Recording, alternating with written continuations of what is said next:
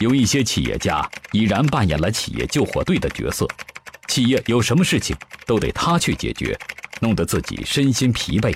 那企业家的时间应该如何合理规划？我们提到说企业家太忙了，忙的都找不着自己了。呃，我首先我个人认为，这种忙不是健康的，这种忙更不是正确的。呃，我在今天倡导导师型企业家，在我倡导导师型企业家的时候，我说一个企业家要学会三放：第一，学会放权，放了权了，不管那么多事儿了，你就没那么忙了，啊；第二，要学会放心，你要敢于信任别人，你要相信别人，啊，你不把孩子放在地上，永远不知道孩子能走多远；你不把担子放在别人肩上，你永远不知道别人能挑多重。你不要觉得离开你什么都不行，你要学会放松，让自己放松下来，没什么大不了的。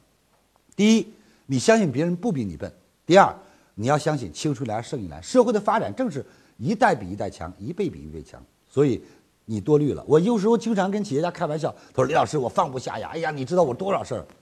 我说：“你的事儿有国家多吗？”今天我们的国家、我们的社会正在充满自信地追求着中国梦。啊追求着我们中国人自己的梦，所以我想你的事儿比国家还大吗？只是你之所以忙，是因为你不信任别人，什么事儿亲力亲为。您之所以累，是因为你什么事都放不下，所以你总是拿手抓着。而一个企业想百年传承，我想说，一个企业家你能活多少岁？你最多能经营这个企业六十年，可是最终呢，你再想活五百年也活不了啊。那企业就不做了，你走了，企业就不干了。所以你要看得开。首先，第一要放权，权力交给别人，你才能给自己腾出更多的时间。我经常问大家一个问题：我们来回顾一下，看看是这个企业家经常不在企业里的企业做得好，还是这个企业家门儿都出不来，天天就锁到企业里头，出来吃个饭都没时间的做得好？不言而喻，天天锁到企业里的，是武大郎开店越开越小。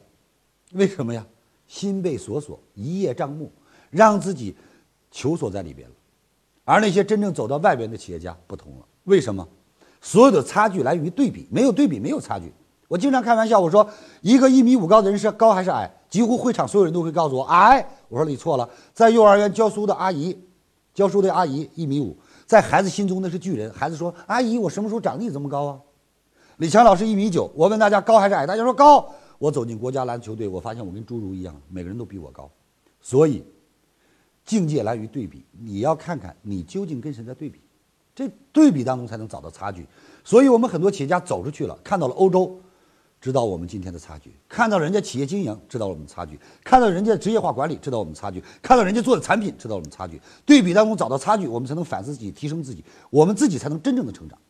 所以我认为，今天的企业家，你真的要好好的思考一下：早一天放权，早一天做大，早一天。